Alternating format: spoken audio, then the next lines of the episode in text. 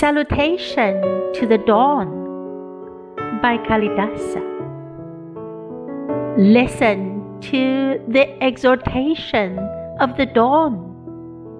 Look to this day, for it is life, the very life of life.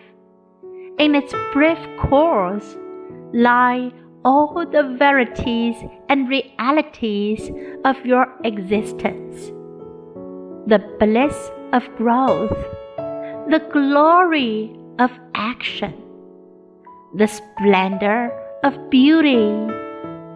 For yesterday is but a dream, and tomorrow is only a vision. But today, well lived, makes every yesterday a dream of happiness and every tomorrow, a vision of hope. Look well, therefore, to this day, such as the salutation of the dawn. 向黎明致敬。迦梨陀娑：“聆听黎明的训导。”把握今天，因为今天就是生活，真正的生活。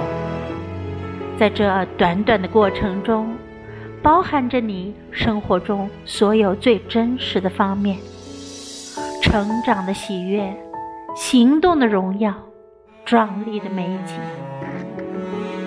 由于昨天只是一场梦，而明天还只是想象。但今天好好生活，就把每个昨天变成一场开心的美梦，每个明天变成充满希望的想象。因此，好好的把握今天，这就是向黎明致敬。